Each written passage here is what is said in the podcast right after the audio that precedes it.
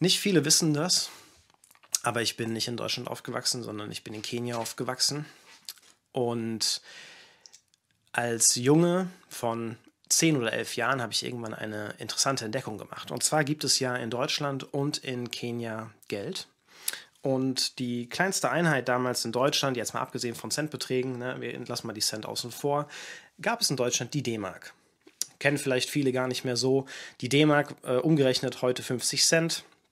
Dafür konnte man sich in Deutschland nicht viel kaufen. Die kleinste Einheit in Kenia, jetzt auch wieder abgesehen von den Centbeträgen, war der Kenia-Schilling. Und für beides, wie gesagt, konnte man sich in beiden Ländern nicht so arg viel kaufen. Die Entdeckung, die ich irgendwann gemacht habe, ist eine D-Mark. Wenn ich die mit nach Kenia genommen habe und umgerechnet habe in Kenia-Schilling, hatte ich nicht nur einen Kenia-Schilling, sondern ich hatte 30 Kenia-Schilling. Und für 30 Kenia-Schilling konnte man sich ganz schön viel kaufen. Einen ganzen Leib Toastbrot, dazu noch ein Glas Erdnussbutter und noch eine Packung Margarine. Und vielleicht sogar noch ein paar Kaugummis. Also man hatte genug für eine ganze Mahlzeit mit einer D-Mark. Für die einen wenig, die Deutschen, und für einen Kenianer unheimlich viel. Und ich glaube, das kennen wir alle, dass ähm, aus unterschiedlichen Standpunkten Dinge unterschiedlich bewertet werden, also ob etwas viel ist. Der eine denkt sich, boah, das ist aber viel, und ein anderer sieht dasselbe und denkt sich, boah, das ist aber wenig. Und ob etwas als viel oder wenig empfunden wird, das hat ja immer mit meinem Standpunkt zu tun. Also damit, also mit dem Punkt, wo ich stehe und wo ich auf etwas drauf blicke, mit meinem Blickwinkel.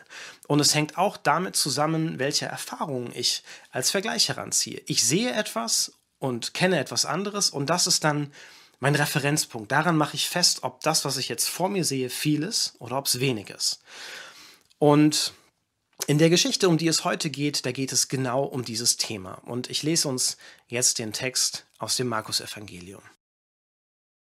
Die Apostel kamen zu Jesus zurück. Sie berichteten ihm alles, was sie getan und gelehrt hatten. Und er sagte zu ihnen, Kommt mit an einen ruhigen Ort, nur ihr allein, und ruht euch ein wenig aus. Denn ständig kamen und gingen die Leute, und sie fanden nicht einmal Zeit zum Essen. So fuhren sie mit dem Boot an eine abgelegene Stelle, um für sich allein zu sein.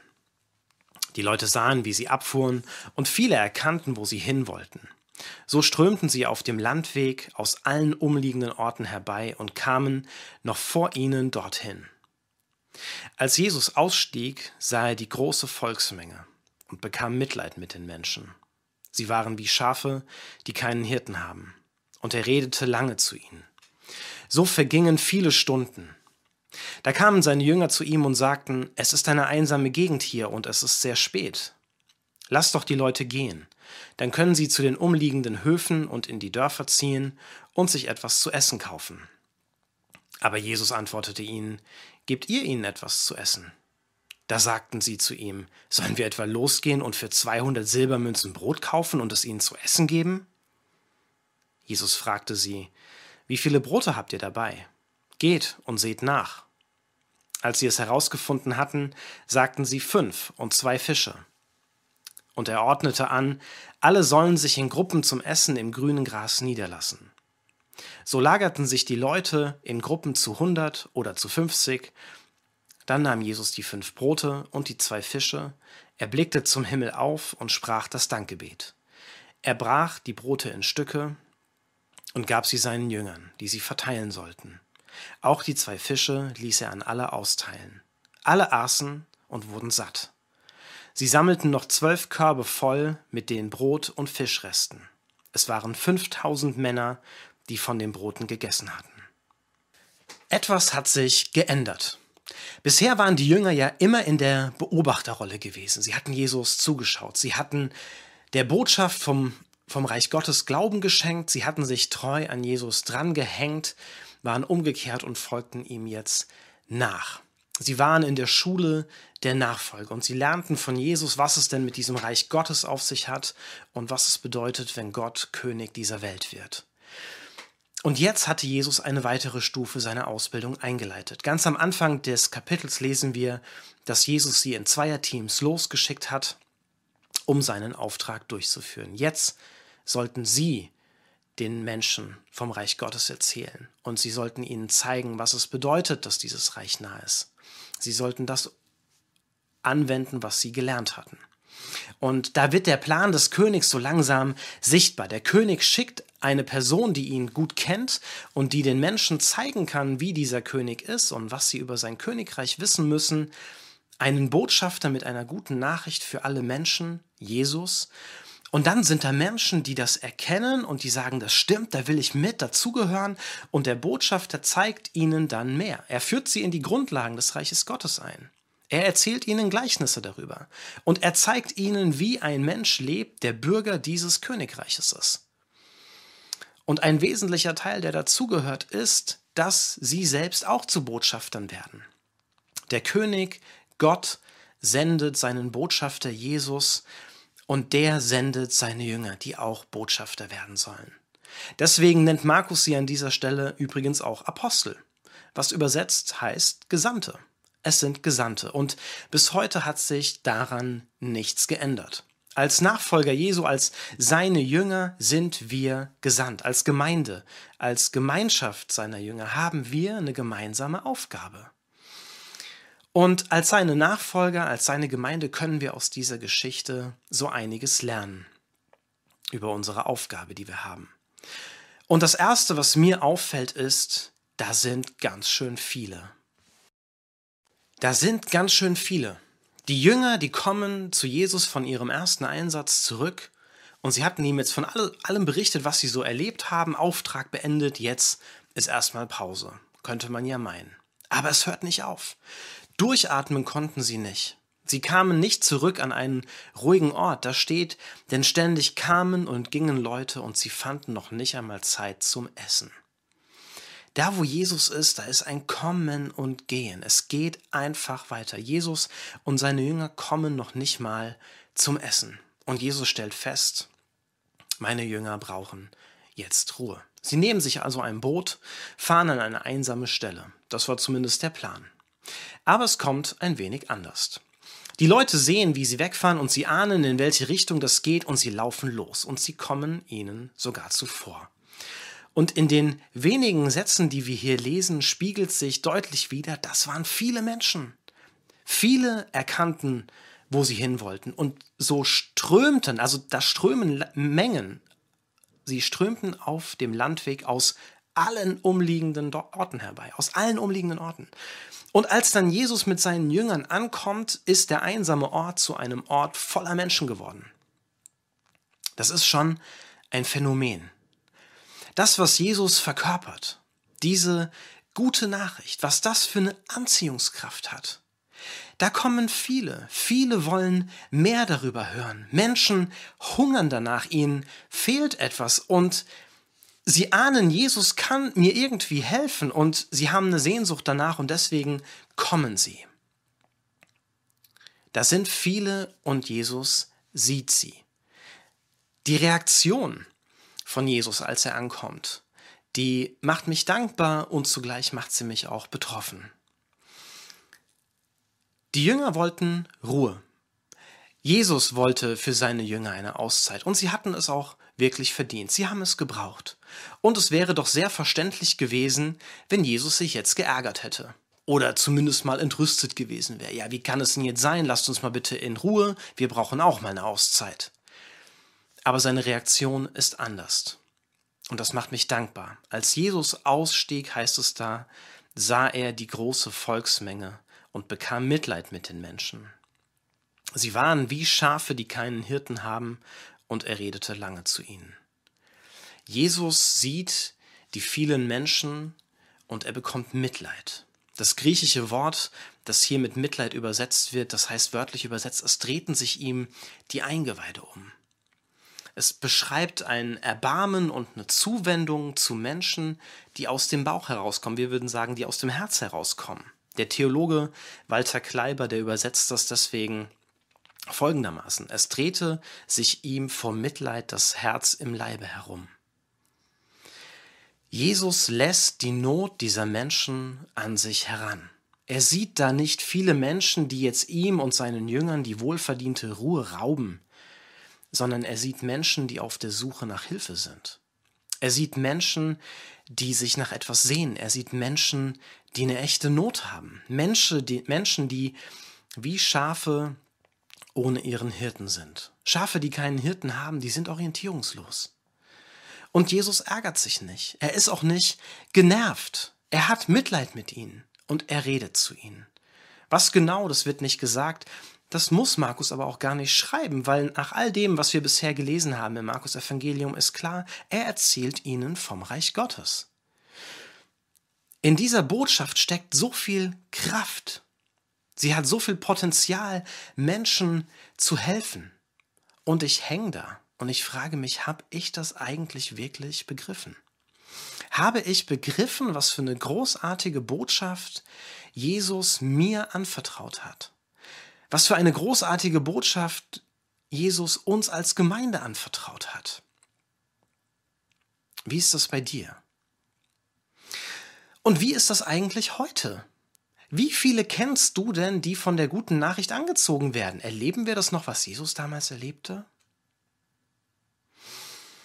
Es gibt viele Menschen, die auf der, auf der Suche nach Orientierung sind. Es gibt viele Menschen, die Not leiden, und zwar seelisch wie auch körperlich. Und es gibt viele Menschen, die sich nach Hilfe in ihrem Leben sehen. Jesus hat an einer anderen Stelle mal gesagt, dass es da eine große Ernte gibt, aber dass es wenig Arbeiter gibt. Und damit hat er gemeint, es gibt viele Menschen, für die seine Botschaft relevant und wichtig ist. Es gibt viele, die darauf nur warten, endlich davon zu hören, es gibt viel mehr von denen, die darauf warten, diese Botschaft zu hören, als von denen, die diese Botschaft schon kennen, also die schon Arbeiter sind und die Botschaft weitertragen. Und das heißt ganz praktisch für Darmstadt, da sind viele Menschen in Darmstadt, für die diese Botschaft wichtig ist. Da sind viele, die eine Sehnsucht danach haben. Vielleicht wissen sie das noch gar nicht.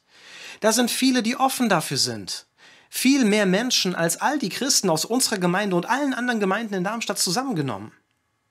Und vielleicht ertappst du dich jetzt bei dem Gedanken, ja, nee, so viele sind das doch gar nicht. Es gibt eigentlich nur wenige in Darmstadt.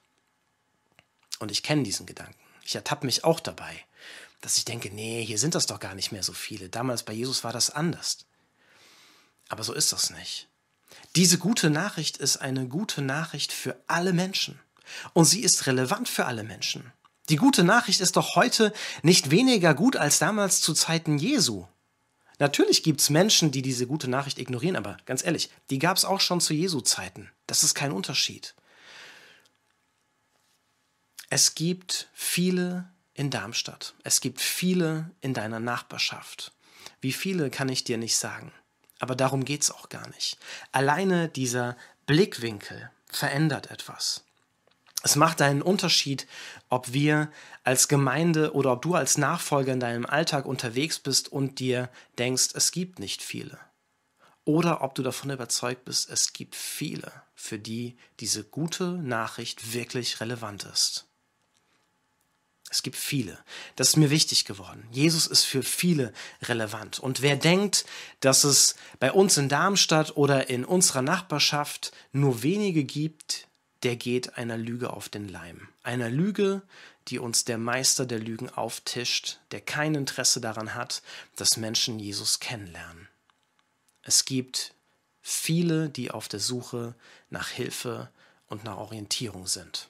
Und es macht mich dankbar, wie Jesus reagiert, wie er mit diesen Menschen umgeht, weil es widerspiegelt, wie Gott mit uns umgeht. Bei ihm sind wir immer willkommen. Er ärgert sich nicht darüber, dass wir ihn, dass wir seine Ruhe stören. Auch dann, wenn ich zum hundertsten Mal mit etwas zu ihm komme, er hat Mitleid mit jedem von uns und das gilt eben auch für die anderen. Er sieht die Not der vielen Menschen und er nimmt sie ernst. Und Jesus sieht nicht nur ihre geistliche Not, sondern er sieht auch ihre leibliche Not. Er sorgt sich um beides. Menschen erleben, dass Jesus sie nicht wegschickt, sondern dass er sie versorgt. Und zwar auf der einen Seite mit geistlicher Nahrung und später auch mit echtem Brot. Und die Reaktion Jesu macht mich auch betroffen. Denn ich frage mich, wie sehe ich eigentlich Menschen? Wie begegne ich ihnen? Wie gehe ich mit ihnen um? Wir alle haben ja mit Menschen zu tun und jeder von uns ist Botschafter des Reiches Gottes, wenn wir Jesus nachfolgen. Wir verkünden durch unsere Worte und Taten, genauso wie Jesus auch. Und Taten sprechen meist lauter als alle Worte. Was erleben die Menschen, die mit uns zu tun haben? Erleben sie, dass uns ihre Bedürfnisse wichtig sind? Zurzeit mache ich eine Coaching-Ausbildung und bei unseren Präsenzveranstaltungen bei dieser Ausbildung machen wir immer wieder ganz viele praktische Übungen. Wir coachen uns zum Beispiel auch gegenseitig und zwar mit echten Themen, die wir einbringen. Und dabei ist meistens eine Person in der Beobachterrolle und die schaut sich das dann so ein bisschen an, wie das läuft. Und es gibt nicht wenige Personen, äh, nicht wenige Situationen, in denen eine Person gecoacht wird und dann kommt sie mit einem Problem und dann macht der Coach durch die Art und Weise, wie er fragt, deutlich, das ist doch eigentlich gar kein Problem, was du da hast. Und auch im gemeinsamen Feedbackgespräch, wenn wir uns dann später danach darüber, über das Problem unterhalten haben und wie man da hätte vielleicht besser helfen können, rutscht es dann einer Person auf einmal raus, das war ja auch gar kein richtiges Problem. Das Problem ist, für die andere Person ist es ein Problem, so banal das für uns auch sein mag. Eine Not für den anderen ist nun mal eine Not für ihn. Und es hilft nicht, wenn wir denken, das ist doch gar keine Not. Das ist doch gar kein Problem. Und was ich als Coach lernen muss, was wir als Nachfolger lernen müssen, ist hinzuhören und zu verstehen, was die Person als Problem empfindet, zu verstehen, was ihre Not ist. Und das tut Jesus. Er sieht hin, er hört hin und er nimmt das ernst. Erleben das die Menschen bei uns? Erleben sie das bei dir? Will ich überhaupt hinsehen? Will ich hören, was den anderen beschäftigt und was seine Bedürfnisse sind? Will ich hören, was seine Not ist? Und kann es vielleicht sein, dass wir als Christen oft viel zu sehr mit uns selbst beschäftigt sind und dass wir die vielen, die um uns herum sind und die offen sind für die gute Nachricht, deswegen gar nicht entdecken? Kann es sein, dass wir die Not der vielen Menschen auf diesem Planeten überhaupt nicht an uns heranlassen wollen, weil es unseren Lebensstil in Frage stellt und weil wir etwas ändern müssten? Wir leben ja in einer Zeit, in der groß geschrieben wird, auf sich selbst zu achten. Und das, was Jesus hier mit seinen Jüngern macht, das hätte heute, glaube ich, wenig Beifall gefunden. Dass er mit seinen Jüngern an einen Ort fährt, wo sie sich erholen können, super, hätten wir alle applaudiert, sehr gut, Jesus, so muss das sein. Aber dass er dann zulässt, dass sie sich keine Erholung, dass ihnen keine Erholung vergönnt ist, mh, hm, dass er die Menschen nicht einfach wegschickt, das geht doch nicht, Jesus, ganz ehrlich. Aber für Jesus ist das kein Problem weil ihm die Menschen am Herzen liegen, weil sie ihm wichtig sind. Und deswegen kommt es für ihn nicht in Frage, sie wegzuschicken. Versteht mich nicht falsch. Es geht nicht darum, dass wir nicht Zeiten der Ruhe brauchen. Diese Zeiten brauchen wir. Und Jesus hat sich auch diese Zeiten genommen. Das bringt er auch seinen Jüngern bei. Aber es gibt eben auch Situationen, in denen es gut ist, meine Bedürfnisse um des anderen Willen hinten anzustellen, weil der andere mir wichtig ist. Nachfolger zu sein, ist auch eine anstrengende Sache. Für die Jünger damals war das anstrengend und heute ist das auch nicht anders. Das gehört mit dazu.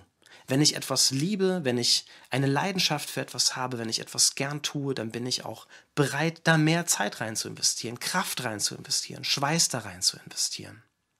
Ja, wenn ich wandern gehe, dann erwarte ich doch nicht, dass es immer leicht und einfach ist. Dann will ich den Gipfel erreichen, auch wenn mich das Anstrengung kostet.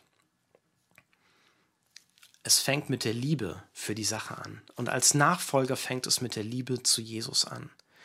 Und dann geht es weiter mit der Liebe zu den Menschen, weil Menschen Jesus Leidenschaft sind. Das spürt man ihm ab. Und deswegen will ich etwas von seiner Leidenschaft bekommen. Das ist mein Gebet, dass Jesus mir immer mehr Liebe und Mitgefühl für Menschen schenkt, weil ich merke, dass mir das so nicht liegt. Also nicht so sehr wie Jesus. Mein Bauchgefühl sagt mir, da geht echt noch mehr. Im Verhältnis zu Jesus ist das doch noch wenig. Und mit dem Stichwort kommen wir zu dem zweiten Punkt. Wenig kann viel bewirken. Wenig kann viel bewirken. Viele Stunden lang spricht Jesus zu den Menschen und schließlich kommen seine Jünger zu ihm, machen ihn darauf aufmerksam, du Jesus, es ist schon spät, lass doch mal die Menschen gehen, dass die was essen können, die sind bestimmt schon hungrig. Ja, ich frage mich ja ganz ehrlich, hat Jesus diesen Hinweis wirklich von seinen Jüngern gebraucht? Hat Jesus wirklich nicht gemerkt, dass es spät ist? Hat er nicht gemerkt, dass die Menschen hungrig sind? Wenn jemand dafür ein Auge hat, dann doch Jesus. Ich denke eher, dass Jesus abwartet, dass er darauf wartet, was seine Jünger tun werden, um ihnen auch wieder etwas ganz praktisch beibringen zu können. Und er zieht den Vorschlag seiner Jünger überhaupt nicht in Erwägung. Kommt für ihn gar nicht in Frage, die Menschen wegzuschicken. Stattdessen gibt er ihnen einen unmöglichen Auftrag. Gebt ihr ihnen was zu essen. Und ich kann mir vorstellen, dass die Jünger total perplex gewesen sind. Zwölf Männer haben doch im Leben nicht genug Proviant dabei, um 5000 Männer, das sind ja noch nicht mal Frauen und Kinder mit eingerechnet, um so viele Menschen zu versorgen. Wie kann Jesus denn so etwas von ihnen verlangen? Und die Rückfrage der Jünger ist sarkastisch. Sollen wir etwa losgehen, für 200 Silbermünzen was einkaufen gehen, damit wir es ihnen zu essen geben können? Jesus ernsthaft? Es würde sie ein Vermögen kosten. 300 Silbermünzen, das entspricht heute einem durchschnittlichen Jahresverdienst. Das heißt, 200 Silbermünzen wären zwei Drittel deines Jahresverdienstes für ein Abendessen. Das geht doch nicht. Ob die Jünger überhaupt so viel Geld dabei hatten, wissen wir nicht. Aber was deutlich wird, die Jünger wollen das, was sie dabei haben, wir wissen ja nicht genau jetzt in dieser Situation, wie viel sie dabei haben, aber sie wollen das eigentlich nicht teilen. Sie haben ja zumindest etwas. Sie hatten ja etwas Geld. Und sie hatten auch ein paar Brote und ein paar Fische, auch das wussten sie ja schon. Aber sie kommen überhaupt nicht auf den Gedanken, das wenige, das sie haben, überhaupt zu teilen. Dieser Gedanke kommt ihnen überhaupt nicht. Vielleicht aus Angst, selbst zu kurz zu kommen, vielleicht aber auch einfach, weil sie sich ganz sicher waren, das geht überhaupt nicht. Es ist unmöglich, es ist zu wenig. Und deswegen lohnt es sich erst gar nicht zu teilen. Es sind einfach zu viele und wir haben zu wenig. Naja, Jesus lässt nicht locker. Er fragt, wie viele Brote habt ihr dabei? Geht hin und seht nach. Sie schauen also nochmal nach. Auch wenn sie wahrscheinlich schon wissen, nee, es macht eigentlich gar keinen großen Unterschied, aber wegen Jesus machen wir das. Und was sie denken, das finden sie bestätigt. Also Jesus, wir haben fünf Brote und zwei Fische. Mehr haben wir nicht. Es bleibt unmöglich. Der Auftrag, den sie von Jesus bekommen haben, der ist nicht zu erfüllen. Und ich denke, das ist die Situation, in der sich Gemeinde heute ganz genauso befindet. Unser Auftrag ist unmöglich zu erfüllen. Ja, das sind ganz viele, da sind viele Menschen, für die diese Botschaft wichtig ist. Und wer hinschaut, der wird schnell feststellen, es ist ein Fass ohne Boden. Es gibt so viel Not in dieser Welt. Und auch in Darmstadt. Hungerkrisen, Einsamkeit, Bildungsnot und, und, und, und, und. Ich führe die Liste gar nicht weiter. Da sind viele und wir haben zu wenig. Da sind viele und wir haben zu wenig. Aber Jesus zieht seinen Auftrag nicht zurück. Seine Jünger sollen jetzt dafür sorgen, dass die Menschen sich in Gruppen zum Essen hinsetzen. In der Geschichte wird nicht erzählt, wann genau Brot und Fische mehr geworden sind. Aber von der Art und Weise, wie die Geschichte erzählt wird, vermute ich, dass das erst mehr wurde, als die Jünger angefangen haben, es zu verteilen. Und versuch dich da mal hineinzuversetzen. Da stehst du als einer dieser Jünger neben dem anderen elf und vor dir sitzen 5000 Menschen und mehr auf einer grünen Wiese und ihr habt jetzt unter euch zwölf dieses Brot verteilt. Jeder hat, bei fünf Broten hat noch nicht mal jeder eine Hälfte von dem Brot und von den Fischen noch weniger. Das heißt, du hast ein bisschen Brot in der Hand, ein bisschen Fisch. Und jetzt sollst du losgehen auf die erste Gruppe von 50 Personen und denen das geben, damit die satt werden. Und die sitzen da erwartungsvoll. Ganz ehrlich, ich wäre mir so hilflos vorgekommen. Ich wäre wahrscheinlich am liebsten aus dieser Situation abgehauen. Vielleicht wäre ich auch ein wenig verzweifelt gewesen und ich mich gefragt, was denken denn diese 50 Menschen, wenn ich da jetzt mit ein bisschen Brot und ein bisschen Fisch ankomme? Die denken doch, ich bin verrückt. Was Jesus hier tut, ist echt eine Herausforderung. Er fordert seine Jünger heraus. Das war eine Vertrauensübung der Extraklasse. Aber da kamen sie nicht drum herum. Sie mussten diesen ersten Schritt gehen. Entgegen all ihrer Erfahrung, entgegen all ihrem Wissen, gehen sie los und dann auf einmal erleben sie das Wunder. Sie erleben, im Reich Gottes gelten andere Umrechnungsfaktoren. Aus Gottes Perspektive ist wenig nicht wenig. Bei Gott kann wenig sehr, sehr viel bewirken. So viel, dass es am Ende für alle Menschen reicht. So viel, dass am Ende sogar noch mehr übrig bleibt, als sie davor hatten. Und zwar deutlich mehr. Zwölf Körbe voll mit Brot und Fischen. Was lernen wir gemeinsam mit den Jüngern aus dieser Geschichte?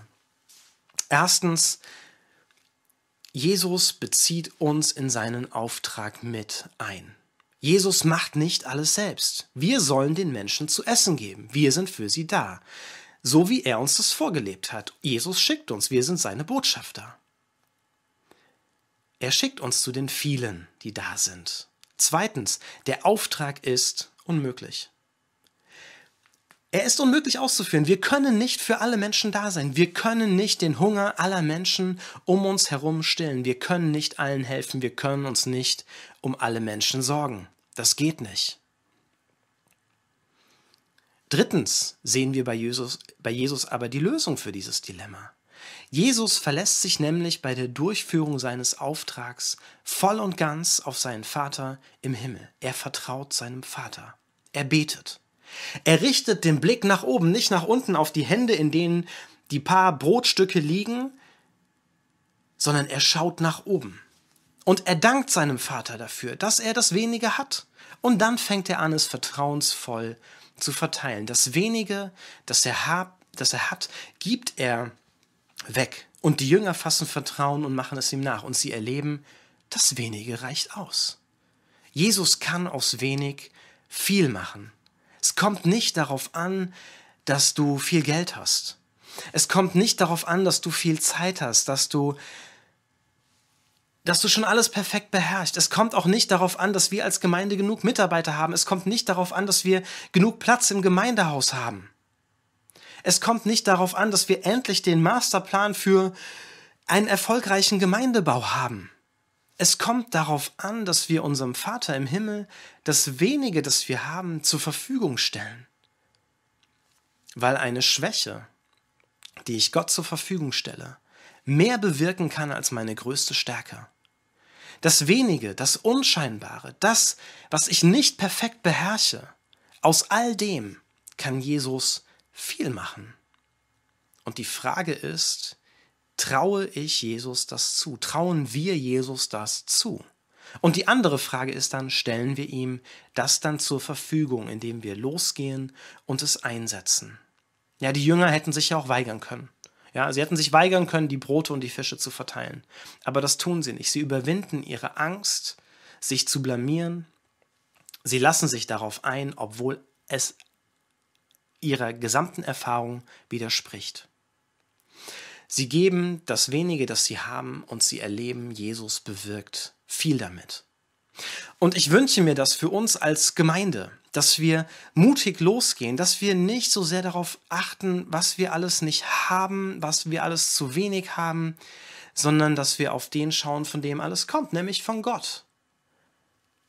Und dass wir dann losgehen, dass wir Botschafter seines Reiches werden, dass wir die Menschen sehen, dass wir ihre Bedürfnisse sehen, dass wir sie wahrnehmen, dass wir sie ernst nehmen, dass wir anfangen, ihnen mutig mit dem wenigen zu helfen, das wir zur Verfügung haben, dass wir ihnen von Jesus erzählen, auch wenn ich vielleicht nicht so gut erzählen kann, dass ich ihnen was zu essen gebe, auch wenn ich vielleicht nicht so viel zu essen habe, dass wir ihnen Zeit schenken, dass wir ihnen Geld schenken, dass wir ihnen ein offenes Ohr schenken und dass wir uns nicht davon abhalten lassen, dass wir zu wenig haben.